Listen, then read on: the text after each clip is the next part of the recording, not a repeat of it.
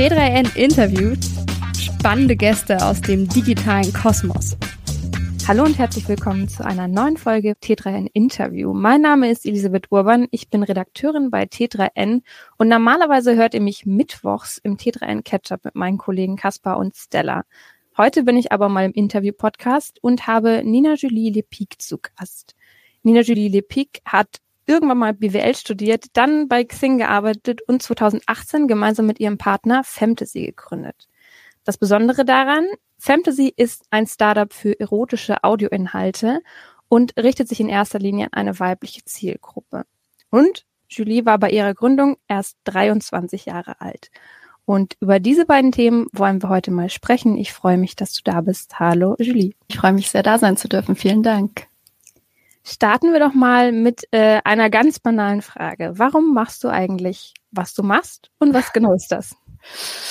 Warum mache ich, was ich mache? Das ist eine sehr gute Frage. Ähm, also unser Purpose bei Fantasy ist ja Liberating Pleasure. Das heißt, wir setzen uns für sexuelle Autonomie von Frauen ein, indem wir eben, wie du gerade schon kurz im Intro gesagt hast, eine Audio-Erotica-Streaming-Plattform gebaut haben ähm, und damit quasi den ja, Adult Content Markt mit Fokus auf den Female Gaze, das heißt eben mit Fokus auf die weibliche Zielgruppe revolutionieren wollen. Warum mache ich das, was ich mache? Ähm, weil das ein ganz wichtiges Thema ist. Ähm, ist mir schon öfter passiert, dass das ein bisschen belächelt wurde, aber im Kern geht es um ähm, Gleichstellung der Geschlechter. Und Sexualität ist für viele von uns ja ein wichtiger Teil der eigenen Persönlichkeit. Ähm, und deswegen ist es ganz wichtig, dass wir auch diesen ja, Bereich des Medienmarktes revolutionieren und ein Angebot schaffen, was sich eben auf Frauen und die, die sich so ähm, identifizieren, fokussiert. So. Jetzt hast du schon gesagt, am Anfang wurde das vielleicht mal belächelt. Ich glaube, es war so tatsächlich auch ein Journalistenkollege, ähm, der die ganze Idee am Anfang nicht ernst genommen hat. Aber er sollte nicht recht behalten. Kannst du mal ganz kurz äh, den Aufstieg skizzieren, den Fantasy schon hingelegt hat in den letzten Jahren? Ähm, also ich kann kurz da starten, wo wir heute sind. Ähm, wir sind Vielleicht erstmal ganz kurz, um es einzuordnen. Also wir machen ein Abo, ähm, wir sind ein Subscription-Business ähm, und sind mittlerweile in Deutschland, Österreich, äh, der Schweiz und Frankreich aktiv. Ich habe gestartet, du hast es gerade schon selber gesagt, da war ich äh, 23 Jahre alt, gerade ähm, aus dem Corporate Development äh, bei Xing raus, also hatte da meinen ersten Job. Und ähm, dann sind wir von da weg über die Jahre, ähm, ja, glaube ich, toll gewachsen und haben uns toll entwickelt. Ähm, was sind Key-Meilensteine vielleicht. Also die, wir haben gestartet mit einem großen Fokus auf User Research, haben 1500 Frauen und weiblich identifizierte Personen interviewt. Dann haben wir eine, die erste Finanzierungsrunde gemacht, eine Angel-Runde mit ganz tollen, ähm, auch vielen weiblichen Business Angeln aus äh, Deutschland und der Schweiz an Bord. Ähm, unter, anderem, unter anderem zum Beispiel Rolf Schrömgens von Trivago oder ähm, Diana zur Löwen, ähm, bekannte Creatorin ähm, oder Thomas Bachem. Und ähm, ja, haben dann über die Jahre Stück für Stück Fantasy weiter ausgebaut, sind mittlerweile über 2000 Audios haben wir am Start in unterschiedlichen Kategorien, Stories, Sounds und Soul-Inhalte. Das heißt, die ganze Bandbreite von verschiedenen Use Cases, ähm, wenn es rund um weibliche Sexualität geht, bedienen wir mittlerweile und ähm, ja, sind vor anderthalb Jahren ungefähr nach Frankreich auch gegangen, was ein für uns total erfolgreicher Markt ist. Also es ist viel passiert. sind jetzt so sieben, 46 Leute gerade im Team, ähm, die über Europa verteilt arbeiten und genau. Das ist äh, einer der Punkte, auf den ich auch ein bisschen raus wollte. Ihr seid von 0 auf 46 Menschen gewachsen in den letzten Jahren. Und 23 ist ja doch ein relativ junges Alter, um quasi zu sagen, okay, ich mache ein A, ich mache ein Unternehmen und B, ähm, bist du damit ja irgendwie auch so in eine Führungsposition direkt geraten. Und darum soll es heute hier auch gehen. Ähm, zum einen, wie ist es, so jung zu gründen? Worauf legst du Wert? Und ähm, wir besprechen die ein oder andere spannende Unternehmensphilosophie, mit der du dich ähm, ganz intensiv beschäftigt hast. Ähm, zum Einstieg da vielleicht mal die Frage, wie hast du denn vor deiner Zeit bei Fantasy Führung wahrgenommen? Also was gab es so an Personen oder an Erlebnissen, die du da quasi mitgebracht hast in dein eigenes erstes Unternehmen? Okay, also das finde ich tatsächlich eine sehr spannende Frage, über die ich mir noch nie explizit Gedanken gemacht habe, ehrlicherweise. Ähm, also ich habe bei Xing ja ein duales Studium gemacht. Das heißt, ich bin durch verschiedene Abteilungen rotiert und ich glaube, da war das erste, was mir aufgefallen ist, wie unterschiedlich Führungs Stile und Führungskräfte ähm, sind und agieren. Ich bin dann im Corporate Development habe ich quasi meine Homebase gefunden und da so ungefähr anderthalb Jahre gearbeitet. Und in der Zeit ist auch in dem Team sehr viel Wechsel passiert. Das heißt, auch da habe ich wieder unterschiedliche Führungsstile äh, wahrgenommen. Dinge, die mir jetzt, wenn ich mal kurz so zurückreflektiere, auf jeden Fall in Erinnerung geblieben sind, ist A, ähm, das war ein extrem männlich geprägtes Team. Das heißt, ähm, sehr männlich geprägt und sehr ähm, Consulting-Background-heavy.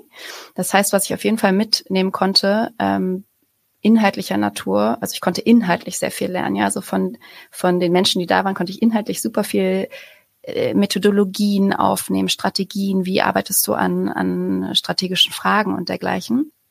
Ansonsten, ah ja, eine Sache ist mir auch stark aufgefallen. Ich hatte einmal eine zwischenzeitlich eine Führungskraft, die sehr ähm, sonst mit sehr, sehr senioren Leuten zusammengearbeitet hat. Und dann war ich da auf einmal mit meinen 21 und hatte ja keine Ahnung von irgendwas.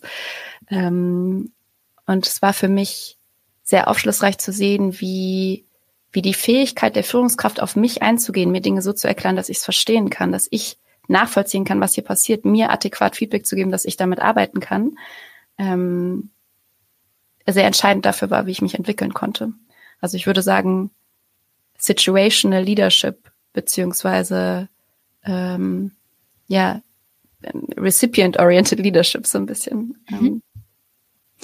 Mittlerweile führst du dein eigenes großes Team. Was würdest du denn sagen, was sind so Keypunkte oder Stichpunkte, auf die du in deinem Team Wert legst, damit dein Unternehmen auch so funktionieren kann, wie es funktioniert? Mhm. Also Dinge, auf die ich ganz, ganz starken Wert lege, ist, ähm, ich würde sagen, erstens Ownership. Das heißt, ähm, Menschen, die Verantwortung übernehmen können und das auch wollen. Ja, das sind ja zwei Paar Schuhe ähm, für ihren Aufgabenbereich und auch für die Art und Weise, wie sie arbeiten. Dann ist mir und das, das ist deshalb so wichtig bei uns, weil ähm, ich stark auf Vertrauen und Endresultate äh, orientiert manage sozusagen. Und damit brauche ich Menschen, die selber ihre Hand raisen, wenn sie ein Problem sehen, die nachfragen, wenn sie nicht weiter wissen und so weiter, weil ich das nicht selber alles abdecken kann sozusagen.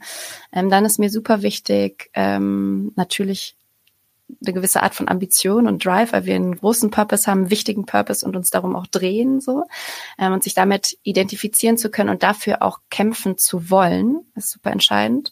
Und dann würde ich sagen, das dritte, der dritte große Punkt ist, mh, mm, ja, ich, also ehrlich gesagt schon Radical Candor, also die die Mischung aus Empathie und Vertrauen füreinander und der Fähigkeit, Feedback geben facilitaten und annehmen zu können. So, mhm. das würden, wären die drei wichtigsten Punkte, würde ich sagen. Für diejenigen, die Radical Candor noch nicht kennen, das ist eine Unternehmensstrategie bzw. Philosophie. Und da geht es eigentlich darum, wie man Feedback formuliert. Kannst du das in deinen eigenen Worten nochmal zusammenfassen, was Radical Condor, wie du das für dich überträgst? So? Mm, ja, also genau, ich stimme dir zu. Radical Candor ist in meinen Augen ein Kollaborationsprinzip oder eine Philosophie, die vereint Wärme und Empathie auf der einen Seite und sehr direktes, offenes Feedback, offene Gespräche auf der anderen Seite. Ähm, warum ist das wichtig? Vielleicht erstmal oder warum, warum ist das ein attraktives, sehr vielversprechendes in meinen Augen Konzept?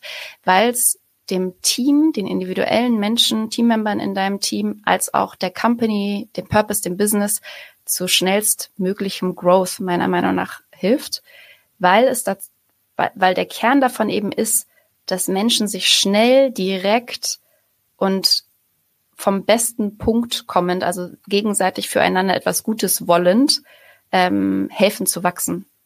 So, und wie setzen wir das bei uns um? Indem wir viel Arbeit da reinstecken, zu erklären, warum das so wichtig ist. Ähm, viel psychologische Sicherheit versuchen zu kreieren und am Ende dann auch versuchen, das Konzept wirklich über die ganze Company in den einzelnen, in den einzelnen äh, Situationen, Workflows und so weiter immer wieder präsent zu machen und sozusagen durchzumanagen, sozusagen. Mhm.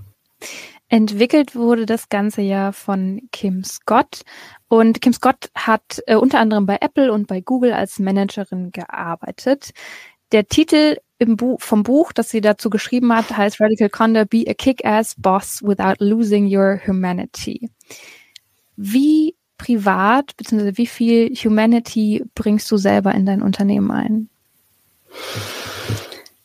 Ähm, viel, werde ich sagen, um ganz ehrlich zu sein. Also man muss sich ja auch mal angucken, wo, was wir überhaupt für ein Team sind und wo wir herkommen. Ja, also per Default von Natur aus sind wir mit einem Gründungsteam, was privat ein Paar ist und einem Thema, was sich rund um Sexualität und Intimität dreht, per se schon, glaube ich, sehr persönlich und intim miteinander. Ja, also um Beispiele zu geben, wir ähm, unser Content-Team, das Team, was die Audios produziert, die reden natürlich über alle möglichen sexuellen Kings und Fantasien und auch gleich, wenn du das nicht immer aus deiner persönlichen Perspektive tust, schwingt natürlich was mit. Ja, gleiches gilt für die Market, gilt eigentlich für jedes Team so. Ähm, deswegen sind wir insgesamt als als Einheit, als Team, glaube ich, schon relativ persönlich unterwegs. Und ich als Einzelperson glaube, bin das auch. Auch deshalb, weil ich daran glaube, dass ich eine bessere Führungskraft sein kann, wenn ich mich nicht als Scheibchen, Rollenscheibchen sozusagen äh, präsentiere und das auch nicht bin, sondern als ja holistische Person. Es ist teilweise, glaube ich, eher manchmal für mich eine Challenge, ähm, an der Stelle Grenzen zu setzen, um ganz ehrlich zu sein, als ähm, nicht offen genug zu sein oder nicht persönlich genug zu sein. Mhm. Ähm, es ist ja aber trotzdem eine Herausforderung für jemanden, sich da so ähm, zu öffnen oder, oder sich da ganz in der Firma auch ähm, zu zeigen quasi. Gibt es da ähm, Momente, in denen das für euch nicht geklappt hat ähm, oder wo du gemerkt hast, okay, ähm, irgendwie müssen wir den, den Leuten hier mehr irgendwie noch irgendwas noch bereitstellen, damit die sich hier öffnen können? Ach, die andere Seite meinst du? Mhm. Ähm, ja, doch, das gab's auch. Also im Kern achten wir schon sehr, sehr stark darauf, wen wir einstellen und gucken auch danach. Ja, also wir gucken schon sehr gen genau nach unseren Company Values sozusagen. Sind die per se schon Teil der, der Person, die wir uns ins Team holen? Also wird die hier sich wohlfühlen? Wird die hier das Environment finden, das Umfeld finden, um erfolgreich zu sein? Ähm, aber trotzdem gab es gerade ehrlicherweise mit juniorigeren Teammembern oder mit welchen, die schon lange in eher großen, more corporate Unternehmen gearbeitet haben, gibt es auch immer, gab es zweimal eigentlich ähm, Hiccups, würde ich es mal nennen, dass das jeweilige Teammember sich einfach nicht getraut hat, so direkt zum Beispiel mit mir zu sein oder ähm, es äh, oder was heißt nicht getraut, aber es eine Hürde war, wir erstmal gemeinsam das Vertrauen aufbauen mussten, dass ich mit dem mit der Offenheit, mit dem Feedback richtig und wertvoll umgehe. Weil für viele ist das, also das eine ist das Vertrauensthema, so kann ich hier, kann ich meiner Chefin sagen, dass ich finde, dass sie das und das nicht gut gemacht hat. So was macht das dann mit mir und meiner Rolle und meiner Entwicklung in dieser Firma?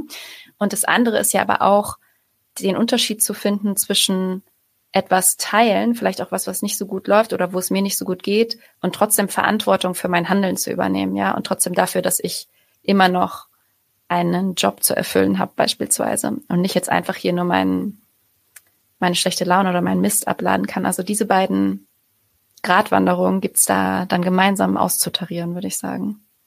Mhm. Ähm, Jetzt haben wir ja über, über Radical Candor schon gesprochen. Gibt es noch andere Strategien, ähm, wo du sagst, ähm, das ist mir wichtig fürs Unternehmen? Oh, viele. Also ich glaube, ich lege mir, also neben Radical Candor lege ich wirklich großen Wert insgesamt auf ein gemeinsames Verständnis von der Company Culture und von den Company Werten. Also was, woran glauben wir, wie wollen wir gemeinsam arbeiten? Ich lege großen Wert auf den, das Verständnis des gemeinsamen, der gemeinsamen Vision, des gemeinsamen Purposes. Ja, warum sind wir gemeinsam hier? Was wollen wir erreichen? Und ansonsten, wenn du eher in Richtung wie arbeiten wir zusammen äh, pointest, dann sind auf jeden Fall so Themen wie äh, die Möglichkeit, remote zu arbeiten, die Möglichkeit, flexibel zu sein, ähm, die Möglichkeit, eigentlich selbst Entscheidung über, ja, Selbstentscheidung über wo und wann und wie arbeite ich bis zu einem bestimmten Punkt oder bis zu einem bestimmten Grad treffen zu können, weil ich daran glaube, dass die Menschen dann besser arbeiten können und glücklicher sind und damit auch erfolgreicher in der Firma sein werden und für die Firma. Mhm. Ähm, was ich sehr, sehr interessant fand, ihr arbeitet ja hybrid, ne? Also ihr habt mhm. einen Company-Sitz in Berlin, aber irgendwie ähm, sind eure Menschen doch ganz schön weit verstreut auf dieser Welt. Wie funktioniert es da, so ein intimes Team tatsächlich zu haben? Ja, das ist eine gute Frage. Also wir haben, genau, wir haben unser Büro in Berlin, ähm, wir haben aber dann Menschen in ganz Europa und wir machen auch das Büro zu keinem in dem Sinne Pflichttermin. Also wir ermutigen, dass Teams, die in Berlin sind oder die Teile, die in Berlin sind, sich ähm, regelmäßig im Office treffen. Es gibt sozusagen pro Team einen Office-Tag, äh, wo sie kommen dürfen, aber nicht müssen. Und ähm, im Office ansonsten versuchen wir eben auch viel über so Sachen wie, wir haben mittwochs, äh, gibt es immer zwei Leute, die für alle anderen kochen, versuchen wir so Social Interactions und ähm, ja, Wert ins Büro, ins Büro sozusagen mit dem Büro zu verknüpfen und damit das Team hier auch ähm, zu versammeln. Aber remote ähm, tun wir das zum Beispiel, indem wir erstens per Default alles, was wir machen, remote aufsetzen. Das heißt, jedes Meeting ist per Default erstmal remote, jedes Tool ist erstmal remote. Also es gibt nichts, wozu du im Office sein müsstest, um nicht das Gefühl zu erzeugen, dass Menschen isoliert oder die Out the Outsider so ein bisschen sind, sondern wir sind ein Team und wir arbeiten remote first. Mm, dann machen wir schon auch einmal im Quartal spätestens, ähm, dass wir alle Teammember haptisch zusammenbringen und versuchen da einen guten Split zwischen Play- und Worktime hinzubekommen. Das heißt, wir arbeiten gemeinsam oft an Kulturthemen, ehrlicherweise. Also wir nehmen uns dann gerne mal einen ganzen Tag, um gemeinsam an den Werten zu arbeiten. Also das, was uns am Ende verbindet, genauso wie am Purpose. Das sind ja so zwei gegenspielende Elemente in meiner, in meiner Perspektive, wenn es um Kultur geht. Ähm, und aber eben auch viel Team, Teamzeit zu haben. Ähm, ja, und ich glaube, versuchen einfach möglichst gut offen zu kommunizieren immer über alle Themen hinweg und Leute einzustellen, die das auch gut können. Das, ja, wären, glaube ich, so meine ersten Antworten dazu. Ja. Du hast mir im Vorfeld erzählt, dass ihr euch mit dem Thema gerade vor kurzem beschäftigt habt.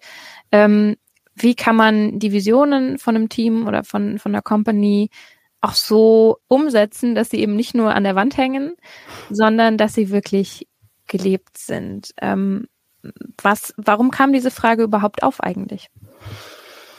Mm, also die Frage kam tatsächlich von einer anderen, von einem anderen Startup, die uns äh, gespiegelt haben, oder da hat die Gründerin zu mir gesagt, Julie, ich find's krass, ich nehme deine Kultur ganz anders wahr, also die Kultur deiner in deiner Firma, wie in ganz vielen anderen. Und mir war das ehrlicherweise lange gar nicht so klar. Ich habe das überhaupt nicht so gesehen, weil du hast es ja gerade selber schon skizziert. Ich kenne jetzt auch nicht so viele andere Kulturen, ne? also außer mhm. die unsere. Ähm, und das daher kam dann die Frage auf, weil sie das Gefühl hatten, hatte in ihrer Firma, und ich habe das oft auch von anderen gehört, ist das eher, wird es nicht wirklich gelebt, sondern die Company Values hängen halt an der Wand, mhm. aber sind nicht im Alltag. Und ähm, dann habe ich angefangen zu reflektieren und ich glaube, es sind im Kern drei Dinge, die man beachten kann, um das zu vermeiden. Das erste ist, dass ich glaube, es super wichtig ist, Kultur und auch Werte als etwas zu verstehen, was bereits in deiner Firma ist. Mhm. Ja, das ist nichts, was aus dem aus, aus dem Top-Management oder irgendwie aus, von außen kommt, sondern das karfst du aus deiner Firma raus, aus dem, was schon vorhanden ist. Und ich finde zum Beispiel ein sehr, sehr guter Tipp ist damit, ähm, mit einem Tool zu arbeiten, das heißt Mission to Mars. Ähm, ich weiß gar nicht, ob es wirklich so heißt oder ob ich so genannt habe, aber faktisch ist es ein Tool, wo du dir überlegst, wenn ich ähm, eine Rakete habe, die ich zum Mars schicken will und da sind fünf Plätze drauf und ich will jetzt die Rakete hat die Aufgabe die Firma auf dem Mars super erfolgreich zu machen, wen aus deinem Team setzt du rauf und dann schreibst du wirklich die Namen auf, ja, also Paul, äh, Lena, wie auch immer. Und dann überlegst du dir danach, warum hast du genau die Leute hingeschrieben und radierst quasi die Namen weg und schreibst die Charakteristika dahin. Und mhm. das dann hilft dir im ersten Schritt eben aus deinem Team heraus die Werte zu gestalten und nicht top-down. Das zweite ist, um sie nicht nur an der Wand hängen zu lassen, ähm, sondern sie zum Leben zu erwecken, ist mein Top-Tipp, äh, eine eigene Sprache zu entwickeln. Ja, also unsere Werte, um ein Beispiel zu geben, heißen CJ Walker, Kutsu oder Hardcore. Okay. Das Genau, das würdest du jetzt gar nicht verstehen. Und das bringt aber dem Team da, das bringt das Team dazu, mit den Werten ein Zusammengehörigkeitsgefühl zu vereinen, ja, und für die relevant zu machen, weil sie wissen, was das bedeutet. Und das letzte ist, glaube ich, super wichtig, ähm, eben nicht, also und wirklich bildlich nicht erst die Werte an die Wand zu hängen, sondern erst mit ihnen zu arbeiten. Als wir die damals ähm, erstellt haben und auch wir iterieren die ja immer wieder, es ist immer so, dass wir uns sie anschauen, als aus dem Team zusammen erarbeiten, ihnen Namen geben, definieren, gemeinsam mit dem Team, was wir jetzt genau machen, um sie zum Leben zu erwecken. Das kann sowas sein wie, es gibt einmal wöchentlich Praises, also Lob füreinander entlang der Werte. Oder wir haben ein Hiring-Template, also äh, für, für Recruiting-Prozesse, wo genau Fragen pro Wert drinstehen und so. Also wir bringen sie wirklich zum Leben dann arbeiten wir einen OKR-Zyklus, das sind bei uns so drei Monate damit, ähm, machen quasi kleinere Adjustments along the way. Dann checken wir wieder, haben wir wieder eingecheckt nach drei Monaten, uns nochmal alle Werte angeguckt und dann erst, also das heißt nach so, ich sag mal, viereinhalb bis sechs Monaten haben wir sie das erste Mal wirklich an die Wand gehangen oder an die virtuelle, in die virtuellen Wände im Sinne der äh, Desktop-Hintergründe und so. Weil die Magie eben, glaube ich, ist, ähm, das gemeinsam zu entwickeln und dann wirklich erst um, ins, zum Leben zu erwecken, anstatt schon an die Wand zu hängen. Mhm. Äh, da muss ich zwei Nachfragen stellen. Und zwar, wir sind erstmal noch bei deiner äh, Mars-Rakete, ähm, wo, du, wo du aus den Namen quasi die, die Adjektive mhm. oder die Eigenschaften rausgeschrieben hast. Was machst du mit diesen Eigenschaften dann? Also ähm, jetzt hast du die da stehen und sagen, okay, das ist wichtig für mein Team. Was passiert denn damit? Ja, also faktisch macht das das Team gemeinsam, ja. Also was ich quasi in diesen Workshops dann gemacht habe, ist allen der, die diese Mars-Rakete zu erklären und dann zu sagen, guck mal, jeder von euch hat fünf Sitze zu befüllen. Wie gesagt, die schreiben die Namen drauf, dann die, äh, die Attribute, bauen daraus ein Attribut. Das heißt, sie haben ein Attribut, was faktisch schon in der Firma ist und was sie sich nicht einfach nur, passiert übrigens besonders gerne bei, beim Management, dass sie gerne mehr drin hätten, sondern es ist in der Firma. Dann ähm, setzen sich die, findet sich immer eine Person mit einer anderen Person zusammen im Team, die und zu zweit diskutieren sie nicht mehr die Namen, ganz wichtig, sondern nur noch die Attribute. Mhm. Das heißt, die eine Person sagt hier, ah, ich sehe hier total viel Genauigkeit. Die andere Person sagt, ach Mist, ich sehe da aber Schnelligkeit. Und die müssen einen gemeinsamen Nenner finden. Entweder für die eine, fürs eine Attribut, fürs andere oder ein drittes. Und dann fügst du immer wieder die Gruppe, die du ausgewählt hast. Wie gesagt, ich würde stark empfehlen, das mit möglichst vielen, wenn nicht mit allen bei kleineren Companies äh, Teammembern zu machen. Fügst du so lange immer wieder diese Gruppen zusammen, bis du am Ende eigentlich nur noch ein Value Set hast oder potenziell sagen wir mal fünf und die werden dann alle vorgestellt und in der großen Gruppe diskutiert. Und so kommst du am Ende zu einem gemeinsamen Nenner, der und das auch erfahrungsgemäß wirklich, also diese, diese letzten fünf Wertesets sind erfahrungsgemäß echt nah aneinander, weil du eben, weil alle ja das Gleiche sehen aus mhm. dem Team. So. Okay. Äh, die zweite Nachfrage ist zum Thema eigene Sprache. Du hast da, glaube ich, drei Begriffe in den Raum geworfen, weil die bei mir große Fragezeichen hinterlassen haben. Kannst du mal so ein paar Begriffe aus eurer eigenen Sprache erklären? Ja, auf jeden Fall. Also zum Beispiel ähm, Madame C.J. Walker. Madame C.J. Walker war die erste äh, US-amerikanische Unternehmerin, schwarze Unternehmerin, die ähm, sehr erfolgreich geworden ist. Zu der gibt's auch einen Netflix-Film und eine Dokumentation. Und ähm, sie steht für uns für, wenn man sich ihre Geschichte genau anguckt, sieht man, dass sie sehr viele sehr, sehr viele ähm, ja, Hürden auch an den Weg be gelegt bekommen hat und immer wieder selbst die Verantwortung übernommen hat, um diese Hürde aus dem Weg zu schaffen. Und deswegen ist sie für uns das Sinnbild für ähm, ja, Ownership, dafür Verantwortung zu übernehmen, selbst Drive mit an den Tag zu bringen und äh, Lösungen zu finden, da wo viele andere vielleicht aufgeben würden. Mhm. Als Beispiel. Ähm, da vielleicht ein, ein kleines Einhaken. Das ist ja auch eine große Verantwortung, die dann nicht nur auf dir lastet als Chefin, ähm, sondern eben auch auf dem Team. So, jeder muss sein Bestes geben und jeder trägt auch bei zu Entscheidungen, die gefällt werden. Ähm, wie macht ihr das denn, dass ihr ähm, versucht in diesem Entscheiden treffen, äh, Entscheidungen treffen, den Mental Load nicht überhand nehmen zu lassen für die einzelnen Menschen? Wichtiges Thema, sehr wichtiges Thema. Ähm, das versuchen wir, und das, da bin ich auch ganz offen, das ist, glaube ich, noch nicht an jeder Stelle in der Firma perfekt gelöst. Ähm, aber wir versuchen mit klaren Guidelines und Entscheidungs Hilfestellung sozusagen zu arbeiten. Also das können so Sachen sein. Erstens gelten häufig, ehrlich gesagt, die Werte selbst als Entscheidungsvorlage. Ja, also zum Beispiel ein Wert, der heißt Dragonfly. Da geht's unter anderem, also Libelle, da geht's unter anderem davor, darum, ähm, sich Daten anzugucken, also die, das Umfeld zu analysieren und dann aber relativ schnell und fokussiert eine Entscheidung zu treffen.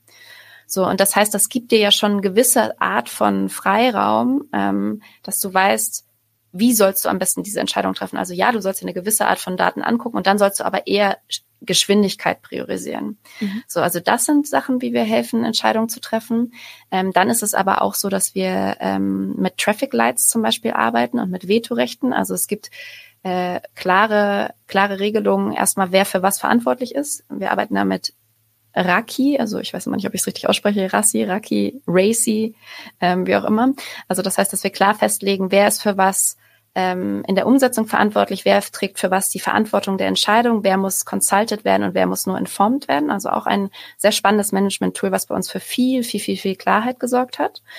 Ähm, und dahin arbeiten wir dann mit Traffic Lights, ja, also sagen dann, okay, bei zum Beispiel bei großen Budgetentscheidungen muss die Lead informiert werden. Bei Budgetentscheidungen bis zu der Höhe reicht es, wenn kann das Team das selbst machen. So die, mhm. da, das gibt's noch. Ähm, und am Ende muss man auch sagen, sind wir keine selbstorganisiert, kein selbstorganisiertes Team. Ja, also ähm, es geht ein Stück weit in die Richtung, weil wir sehr viel eben ja Verantwortung, aber auch the power to drive things äh, an die Einzelperson übergeben. Aber ich halte, also ich persönlich denke, dass Hierarchien durchaus sinnvoll und gut sind, weil sie eben auch wieder Geschwindigkeit bringen und, und Mental Load reduzieren bei den mhm. einzelnen Personen. Wenn man jetzt die Hierarchie mal durchdenkt, dann stehst du an der Spitze und äh, kriegst ja dann damit auch ein bisschen Mental Load ab. Und ich habe mal ähm, mich so ein bisschen umgelesen und umgehört ähm, und da ist mir ein Punkt aufgefallen. Du ähm, hast mal erzählt, auch ich glaube auch in dem Podcast, du gehst ähm, zum Coaching ähm, mhm. oder bist zumindest mal zum Coaching gegangen. Was genau ähm, macht das für dich und was machst du da? Oh, das macht so viel. Und jeder. Wie kam es denn dazu? Wie kam es dazu? Ähm, also, es ganz ursprünglich hat das angefangen ähm, so, dass ich mal mit einem unserer Investoren gesprochen habe und ähm, war da in einer Situation, wo ich irgendwie nicht mehr weiter wusste. Und dann hat der gesagt, sag mal, Julie, sprichst du eigentlich mal mit irgendwem? und dann musste ich so ein bisschen lachen und meinte, war aber gleichzeitig geschockt und meinte so, was meinst du? Ähm, und dann hat er gesagt, ja, ähm, das Problem, was du hast, ist ein relevantes und wichtiges Problem, aber das hatten halt schon ganz viele Menschen vor dir, ja. Ähm, vielleicht macht Sinn, wenn du dich mehr austauscht. Und ich kam, kam halt aus einer Welt, äh, auch aus einem sozialen Umfeld, wo ich jetzt nicht super viele Gründer und Gründerinnen schon per se hatte. Das heißt, er hat mich das erste Mal ähm, mit einem Konzept bekannt gemacht, was Peer-to-Peer-Coaching heißt. Das heißt, du setzt dich wirklich mit einer Gruppe zusammen von Menschen, die in einer ähnlichen Situation, in einem ähnlichen Status, ähm, vielleicht gerade Anfang der Gründung oder so sind und hilfst dir gegenseitig, weil die Wahrscheinlichkeit, dass die dein Problem schon mal hatten oder gerade das gleiche haben und ihr es zusammen lösen könnt, ist super groß. Das war eigentlich mein allererster Touchpunkt mit Peer-to-Peer-Coaching und Coaching als solchem. Und von da weg habe ich dann gemerkt, wie ähm, wie kraftvoll das ist und habe dann angefangen, weil Michael, also mein Mitgründer und ich, ähm, ja eben auch privat ein Paar sind, ähm, haben wir schnell gemerkt, okay, lass uns privat als auch beruflich versuchen, ähm, Begleitung zu suchen, mit jemandem, der uns helfen kann, diese, diese, auch diese doppelten Rollen zu manövrieren. Das heißt, dann haben wir angefangen mit Coaching für uns in dieser Doppelrolle, also mit Menschen, die sich auskennen, sowohl in der, im, im Gründertum, Gründerinnentum, als auch eben äh, mit Paartherapie und Paarcoachings. So, das war dann der zweite Touchpunkt. Und mittlerweile ähm, bin ich eher in einem, ich sag, nenne es mal Mentoring slash Consulting Modus. Also ich nenne es immer noch Coaching. Ähm, aber ich glaube, der Modus ist ein bisschen anders. Mittlerweile arbeite ich mit zwei ganz tollen Menschen zusammen, ähm, wo der eine äh, mir eher sehr, sehr erfahrener Unternehmer, der mir eher auf inhaltlicher, strategischer Ebene Sparring gibt. Mhm. Ja, also mit wem kann ich eigentlich äh, besprechen, wenn ich nicht, nicht mehr weiter weiß, ob ich in die Richtung oder in die Richtung gehen soll, also inhaltlicher Natur. Und ähm, die andere Seite ist ähm, viel stärker, ja, ich nenne es mal Unternehmensentwicklungsarbeit. Ähm, ja, also wer hält mir eigentlich den Spiegel vor, wenn ich gerade ähm, total verpasse, dass ich dringend mir mal das und das und das systematisch angucken müsste in der Art und Weise, wie sich die, die Company entwickelt, aber nicht eben auf strategische Art und Weise, sondern zum Beispiel äh, Hierarchielevel oder Org-Chart, wenn da was schief geht und so. Mhm. Das sind die beiden ähm, Richtungen, ja, in die ich gerade sehr viel, aus denen ich sehr viel ziehe. So. Ja. Jetzt ist es ähm, natürlich nicht für jeden, der irgendwie in seinem Berufsleben noch eher am Anfang steht oder so und die erste Führungsposition ähm, innehat, nicht unbedingt möglich, ähm, sich direkt einen Coach oder eine Coachin zu suchen, weil das ja auch ähm, was kostet. Ähm, was würdest du raten, wenn man noch nicht die Möglichkeit hat, sich ähm, da jemanden zu suchen? Gibt es da vielleicht eine Alternative? Ja, auf jeden Fall. Ich glaube, da gibt es verschiedene Optionen. Eine ist auf jeden Fall ähm, die, die ich gerade schon mal ganz kurz angesprochen habe. Also ich glaube, Peer-to-Peer-Learning kann super wertvoll sein. Das heißt, findet einfach Leute, die auf dem gleichen Weg sind wie ihr, bisschen weiter schon oder vielleicht ähm, auch noch nicht ganz so weit, um euch miteinander auszutauschen. Das ist super wertvoll. Dann glaube ich, es geht durchaus auch viel über Mentorships. Ja, also schreibt Leute an, die ihr vielleicht toll findet, von denen ihr glaubt, ihr könnt was lernen und seid sehr präzise, was ihr von denen vielleicht braucht, fragt die um äh, einen Call, bietet auch was an, was ihr denen vielleicht mitgeben könnt, um eine Art Mentoring-Relationship aufzubauen. Das ist in der Regel ähm, kostenlos. Ähm, und das Dritte ist, ich glaube, es gibt, geht ganz viel auch über tatsächlich solche Sachen wie Blinks, also Inhalte von Blinkist, ähm, Bücher und so weiter und so fort. Wenn ihr, und das ist das große Aber meiner persönlichen Meinung Meinung nach daran, wenn ihr euch genug Zeit nehmt für Selbstreflexion und die Inhalte wirklich versucht auch einzuführen. Ja, also es bringt gar nichts, 20 Bücher zu lesen, wenn man danach nicht aus jeder, aus jedem Buch mal ähm, ein, zwei Sachen probiert hat. So. Mhm. Da sprichst du einen ganz spannenden Punkt an, weil du ja dir die eine oder andere Strategie schon angeschaut hast und auch mir zum Beispiel im Vorgespräch, äh, beziehungsweise in unseren Mails davor haben wir schon über diverse Bücher hin und her geschrieben.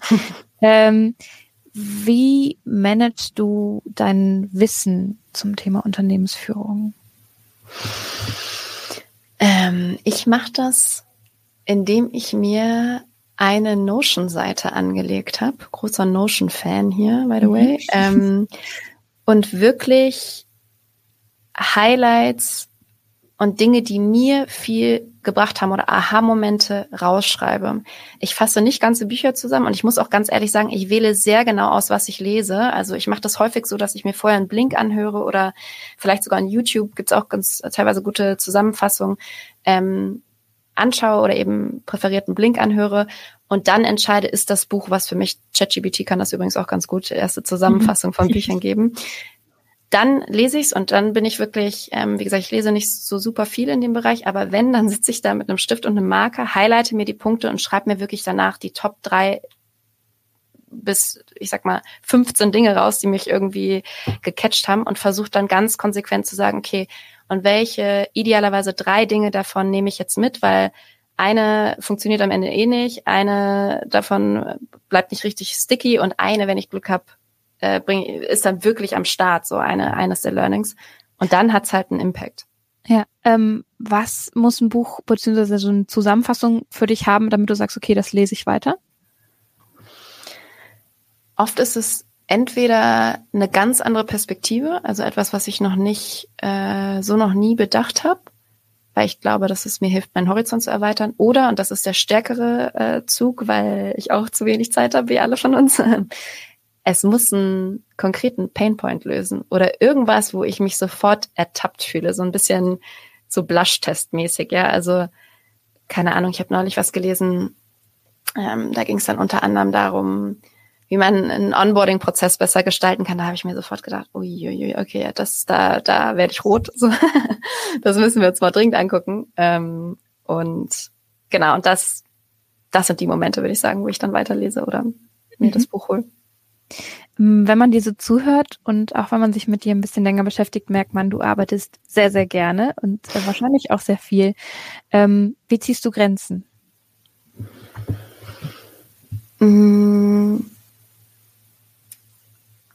Ich ziehe Grenzen, um ehrlich zu sein, habe ich das in der Vergangenheit manchmal erst dann gemacht, wenn mir das von außen gespiegelt wurde. Das ist nicht mhm. meine große Stärke, bin ich ganz ehrlich. Ähm, mittlerweile habe ich aber für mich gelernt und sehr schön beobachten können, wie viel besser oder performanter ich einfach bin, wenn ich selber Zeit hatte, mich zu erholen mhm. und ähm, ja, und einfach mal eine Pause einzulegen, so.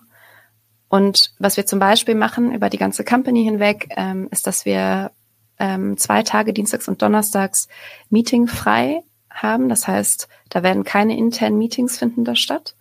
Ähm, und das ist zum Beispiel für mich auch ein Punkt, um eine Grenze zu setzen, um überhaupt mal mit meiner Arbeit fertig zu werden, ja, mit mein, dem, was ich mich, wo ich mich darauf fokussieren möchte, ähm, und dann wieder fürs Team erreichbar zu sein.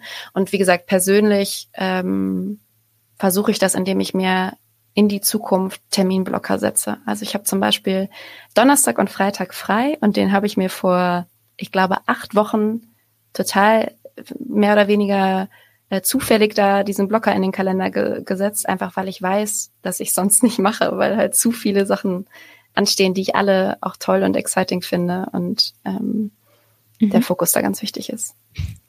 Ähm, du hast mir geschrieben, es gibt bei euch das Konzept der Unlimited Recharging Time. Was kann man denn darunter verstehen?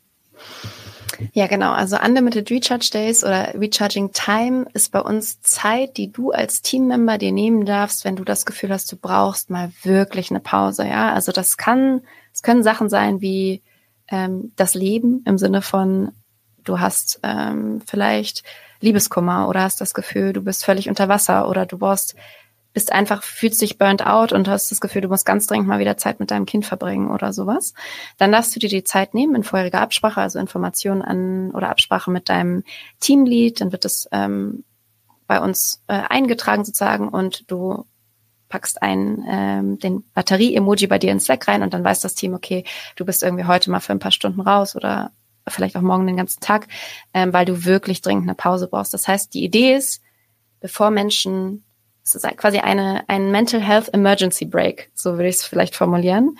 Die Idee ist, bevor sich jemand ähm, ja, ausbrennt oder äh, sehr, ja, oder unglücklich wird oder so, versuchen wir auch da zu empowern, Pausen zu setzen, wenn die Person das Bedürfnis dazu hat.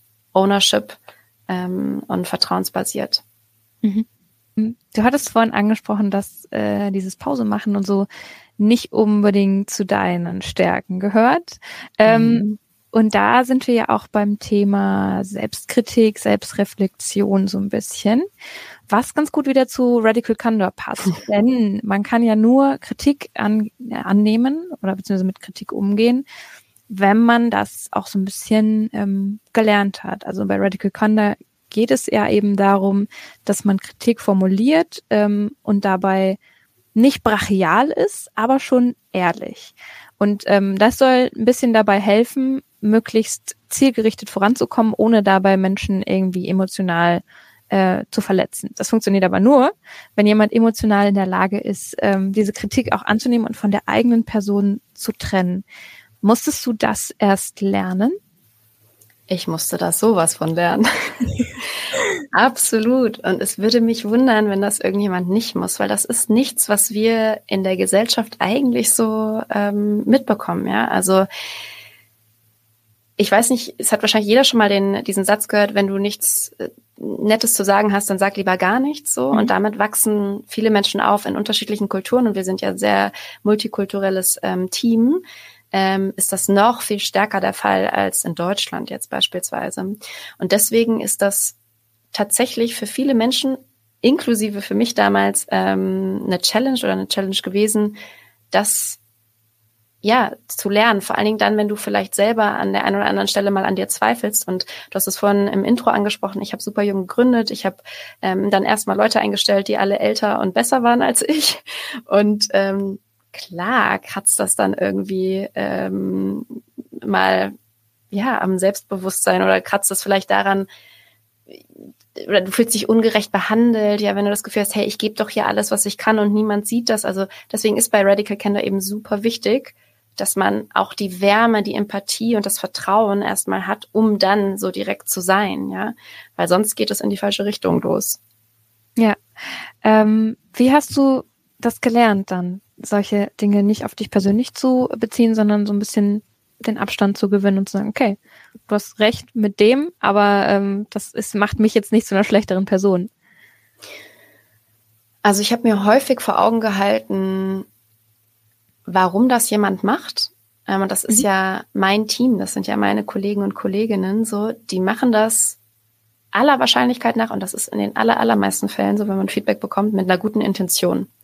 Das hat mir total geholfen. Also, das sozusagen so ein bisschen zu refokussieren auf was tut die, die Person tut mir eigentlich was Gutes. Feedback is a gift, habe ich mir dann immer selber gesagt und auch viel im Team ähm, wiederholt und wiederholt, Feedback is a gift, Feedback is a gift.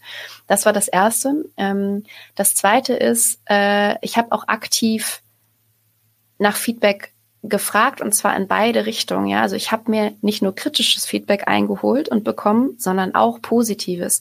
Und das hilft eben dann, äh, auch ein eigenes Selbstverständnis zu entwickeln und ein Selbstbewusstsein auch mit was ist vielleicht meine Stärke und was ist vielleicht auch noch nicht so sehr meine Stärke und da muss ich einfach noch ran. Naja, was kann ich noch verbessern? Und äh, zu, als drittes würde ich sagen, habe ich eben auch dann im Coaching stark daran gearbeitet zu verstehen, dass ich auch nicht alles immer super gut können muss. Ja, also das ist total in Ordnung, dass man nicht auf allen Elementen immer eine 10 von 10 scored und damit Frieden zu finden und den Umgang vielleicht auch mit dem eigenen, mit der eigenen, mit den eigenen Fehlern ähm, so zu gestalten, dass du dir selber eher in die Karten spielst und nicht dagegen. Also du hast gerade kurz Selbstkritik angesprochen, ja, da war ich ganz, ganz groß drin, immer mich dann lieber selber noch mal ein bisschen runterzumachen und das bringt halt gar nichts, ja. Also psychologisch äh, führt das eher dazu, dass du weniger probierst und dich unwohler fühlst, als wenn du versuchst, mit einem positiven Mindset an Feedback anzugehen. Mhm. Ich habe äh, Stichwort Selbstkritik äh, immer wieder auch Gespräche geführt mit Menschen, die so ein bisschen Imposter-Syndrom schildern bei sich selbst. Ähm, Hattest du das auch mal? Also diese, diese Überlegung, hm, eigentlich weiß ich gar nicht so richtig, was hier passiert und irgendwann fliegt's auf, ähm, obwohl man eigentlich eine super kompetente Person ist?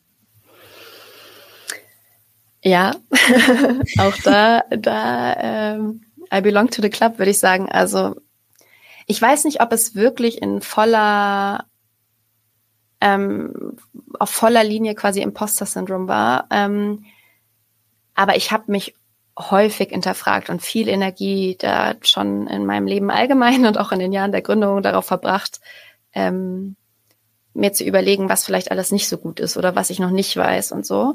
Aber ich, ich habe das dann, ich glaube, ich habe es geschafft, tatsächlich das immer schnell mit einer mit einer Ambition und auch einer sehr hohen Neugierigkeit zu kombinieren und Hunger zu lernen und dann eher, ich hatte zum Beispiel nie Angst, um Hilfe zu fragen. Ja, also ich habe dann einfach gefragt. Ich habe mir jemanden gesucht, ähm, der es vielleicht weiß und dann die Person mhm. gefragt. Und das hat eigentlich immer gut geholfen und hat sich dann eher in so eine Art positive Entwicklung verwandelt, dass ich ähm, heute schon fast ja daran nach dürste, immer auch ähm, Feedback zu bekommen, auch kritisches Feedback, weil ich eben es als Lernchance sehe. So.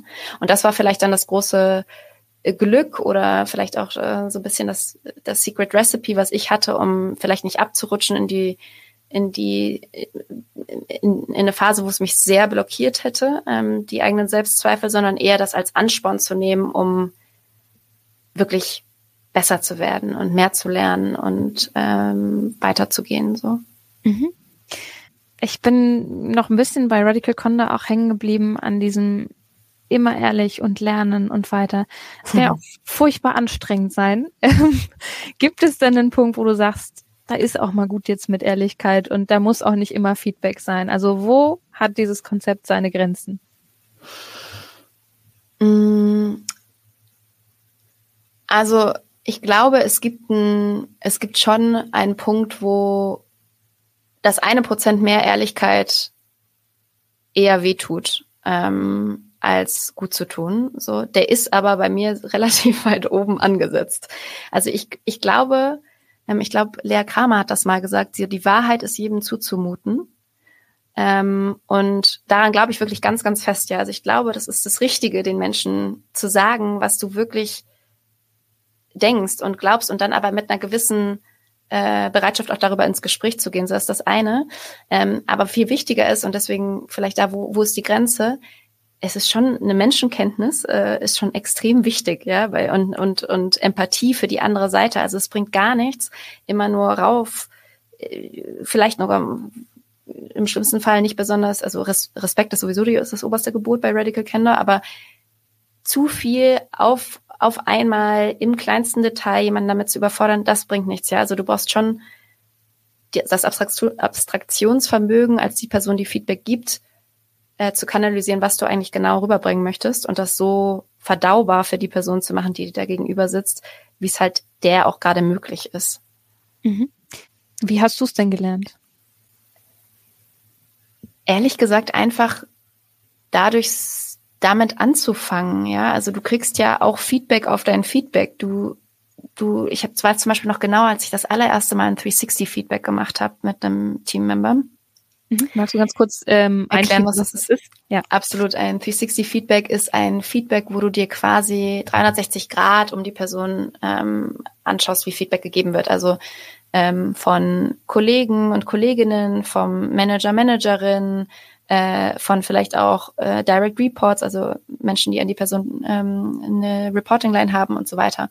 Das, das Ziel davon ist, und auch übrigens selbst sich selbst einzuschätzen. Das Ziel davon ist ein möglichst holistisches Gesamtbild über die Verhaltensweisen und die Performance einer Person zu bekommen und ihr auch die Chance zu geben, selbst zu reflektieren.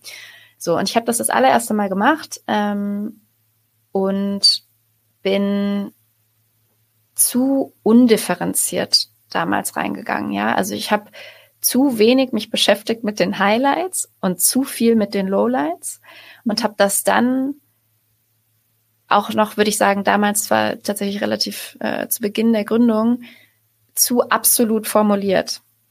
So, und das ist einfach nach hinten losgegangen. Das habe ich einfach nicht gut gemacht, ja. Also da hat mir die Empathie gefehlt, mich in die Person reinzuversetzen, die jetzt auch gerade das allererste Mal ein 360-Feedback bekommt, die selber gar nicht weiß, was das eigentlich ist. Ähm, und dass die Formulierungen, die ich gewählt habe, vielleicht darauf schließen lassen könnten, dass irgendwie äh, sich auf einmal zwei Welten auftun. Ja, die einen sagen das und du siehst dich aber so. So, also es gehört einfach Feingefühl dazu. Dann haben wir danach das ähm, besprochen, haben ähm, ganz konkret gesagt, was, was Ver Verbesserungsvorschläge wären und so weiter. Und dann habe ich es einfach gelernt. Und ansonsten Menschenkenntnis, glaube ich, lernt man einfach im Leben, so blöd das klingt, mhm. aber überall, nicht nur in der Firma. Beobachte mhm. die Menschen um dich rum. Mhm. Ähm, wenn du als CEO, du musst ja auch Entscheidungen treffen und mal verhandeln und so weiter. Ähm, und ich glaube schon, dass da ja relativ viel auch strategische Entscheidungen getroffen werden und auch strategische Gespräche mal geführt werden müssen. Ähm, wie kannst du diesen, diesen Radical Candor Ansatz ähm, und auch so dieses, dieses sehr ehrliche, was du ja, was du ja hast und was du zum Beispiel auch auf LinkedIn oder so in deinen Postings bist du sehr offen, sehr ehrlich, ähm, berichtest von Fehlern, ähm, von, von Dingen, aus denen du gelernt hast. Ähm, wie bringst du das mit diesem strategischen Element, das man ja als CEO irgendwo sich wahrscheinlich auch aneignet, unter einen Hut? Mm, wer sich mit 60 Personalities auskennt, weiß vielleicht, ähm, dass es da, das ist eine Persön Persönlichkeitskategorisierung. Ähm, und während ich nicht glaube, dass man jede Person in einen von 16 Charts irgendwie einordnen kann, glaube ich, gibt es ganz gute erste Indikatoren. Ähm, und ich bin da im Debater, ähm, in im Debater Framework sozusagen. Und das sind Perso Personen, die ähm, sehr hart auf der Sache sein können. Mhm. Das heißt, ähm, für mich ist das kein, das, also das lässt sich gut kombinieren. Ja, also ich kann ehrlich sein und direkt sein und auch warm sein und trotzdem sehr hart auf der Sache. Also das wird oft missverstanden, dass Menschen denken, wenn du eine warme Führungskraft bist, wenn du deine Fehler teilst, äh, kannst du irgendwie nicht mehr klar kommunizieren, was deine Erwartungshaltung ist. Also Beispiel, ähm, wir hatten letzte Woche Strategietage und äh, mir ging es da gesundheitlich nicht so gut. Und ich habe das morgens ganz klar gesagt. Ich hab, äh, stand vor dem gesamten Team und habe gesagt, Leute, ähm, ich bin heute nicht ganz auf der Höhe. Äh, deshalb brauche ich heute das und das und das von euch.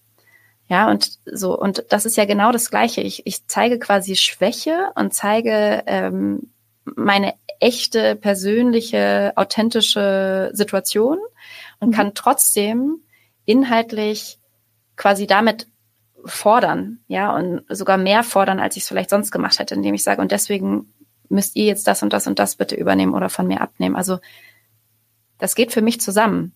Man kann das, das sind keine, keine Gegensätze. Man kann das sogar ähm, ich glaube, du kannst das strategisch für dich sehr gut nutzen, mhm. ohne es zu nutzen, um zu manipulieren. Und das ist auch eine feine Linie, ähm, weil ich finde, das ist, ne, wenn du, wenn du, wenn du Schwäche zum Beispiel vorgaukelst, um für dich was Besseres rauszuschlagen, mhm. dann passt das zumindest nicht zu meinem persönlichen Werteset. So. Okay. Du hast jetzt gesagt, ihr hattet ähm, so dieses Team-Meeting und du hast eben relativ klar kommuniziert am Anfang, was du brauchst und wie es dir geht.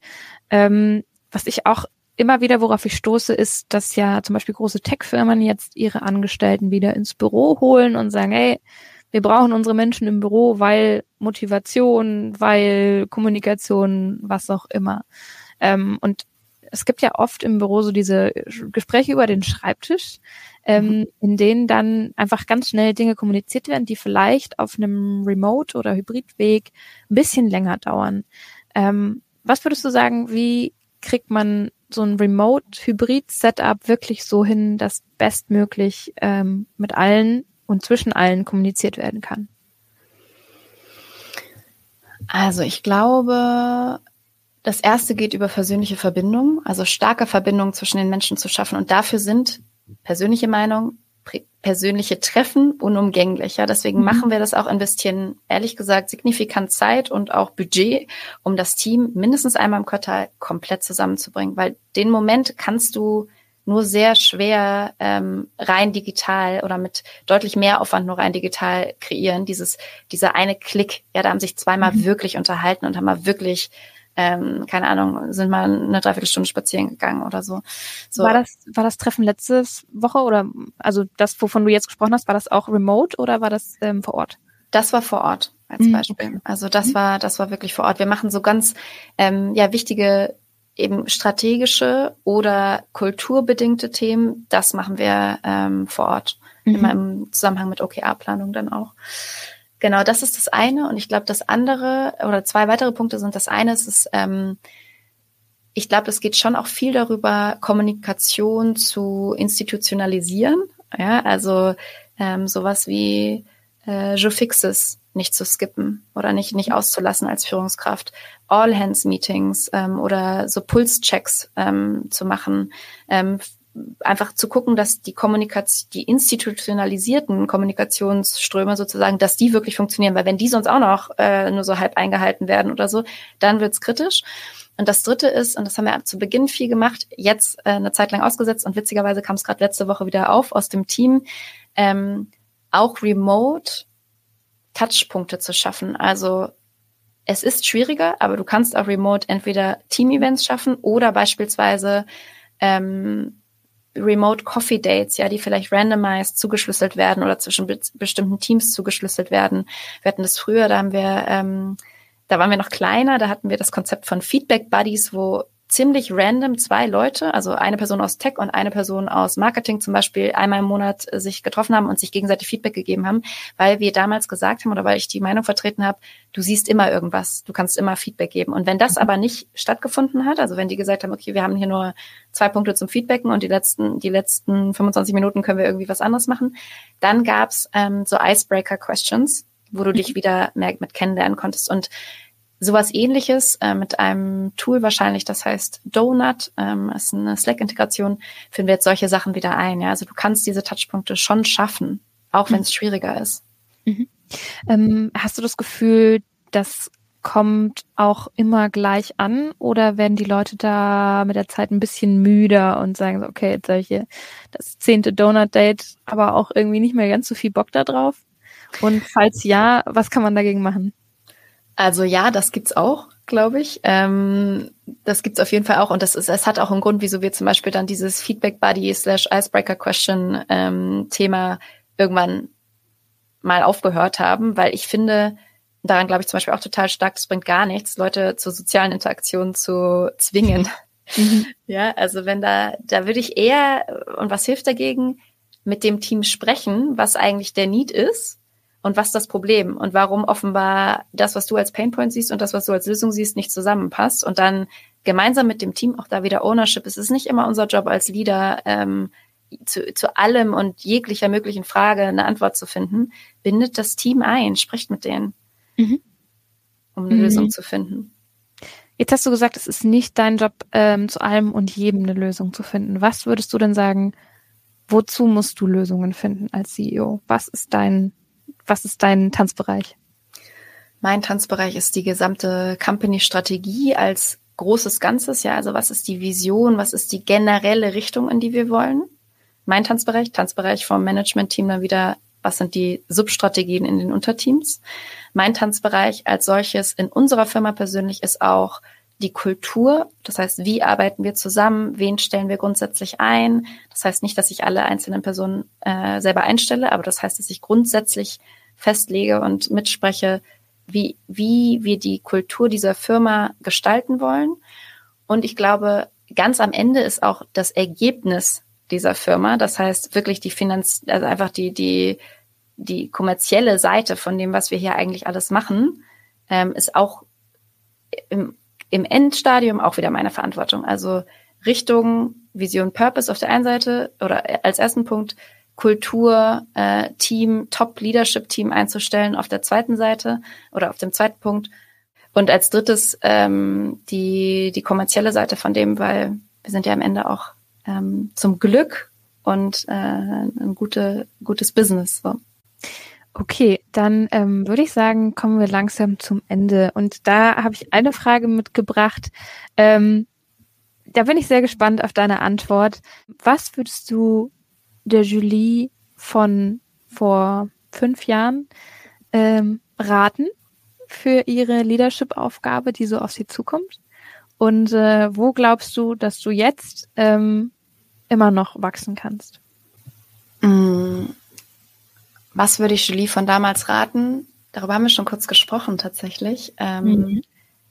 Weniger Energie dafür aufzuwenden, an sich selbst zu zweifeln und mhm. beziehungsweise weniger Energie darauf zu verwenden, sich mit dem auseinanderzusetzen, was sie vielleicht noch nicht perfekt gelöst hat, sondern einfach nur den Teil äh, zu bearbeiten, wie sie es besser machen kann. Aber ich habe schon viel Energie, häufig viel Energie dafür aufgebracht, mich selber kritisch zu hinterfragen. Und zwar, das ist gut, Selbstreflexion ist essentiell, glaube ich, aber ähm, auch da gibt es einen Punkt, ab dem reicht's und dann geht's, ist es besser, die Energie darauf eins, nur darauf zu setzen, ähm, schnell besser zu werden.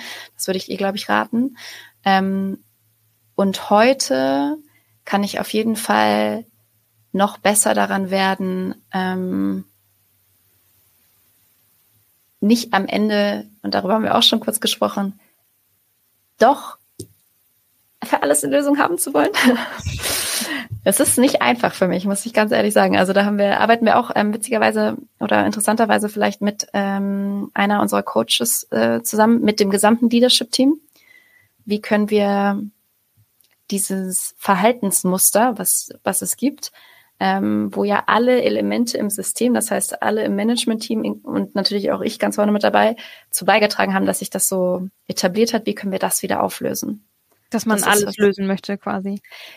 Genau, dass ich mich im Endeffekt ähm, dann eben doch für alles und nicht nur für meine drei Tanzbereiche, die ich gerade skizziert habe, ähm, im Zweifelsfall reinspringe. So. Und ich glaube, das ist vielleicht auch das GründerInnen-Gehen so ein bisschen. Mhm. Aber das ist ähm, auf Dauer weder gut für mich noch fürs Management-Team. Und deswegen ja. möchte ich da noch besser werden.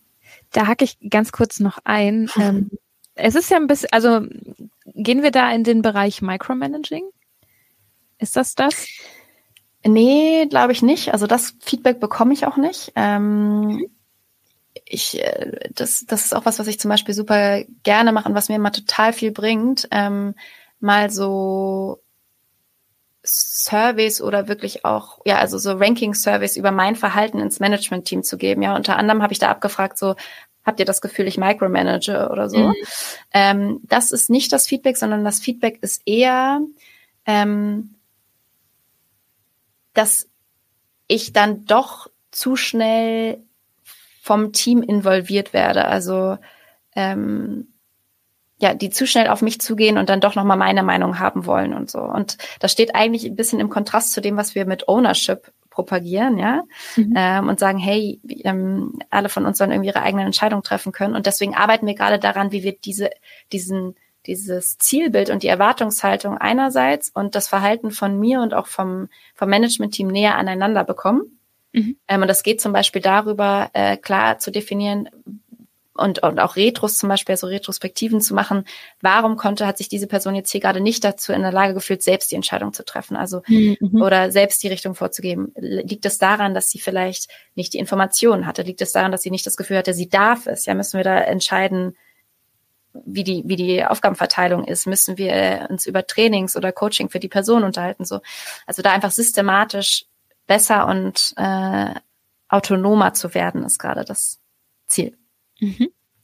Ähm, Stichwort Ziel. Also wir haben jetzt ja schon gehört, was so ein bisschen auf Unternehmensebene gerade so in der Kultur stattfindet. Und da Ziel ist zum Beispiel eben, dass die einzelnen Tanzbereiche auch wirklich Tanzbereiche sind. Ähm, wo geht's mit Fantasy noch hin?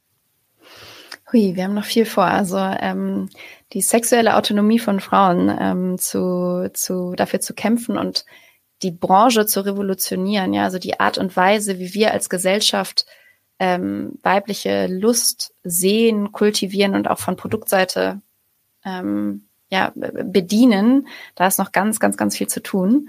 Ähm, deswegen, ich habe vorhin schon kurz gesagt, wir sind ja mittlerweile im Dachmarkt und im französischen Markt unterwegs. Vielleicht passiert da noch was, äh, kann ich mal anteasern. Wir sind immer damit beschäftigt, unsere Inhalte noch besser zu machen. Wir sind immer weiter auf der Suche nach, nach innovativen Content-Formaten. Da gibt's äh, viel, was man auch äh, innovieren kann tatsächlich. Sind da ganz aktiv dabei und ähm, ja, insofern wird uns auf jeden Fall nicht langweilig, viel zu tun. Okay. Dann äh, würde ich sagen, vielen, vielen Dank für das Gespräch. Ich habe mich sehr gefreut, dass du bei uns im Interview-Podcast zu Gast warst.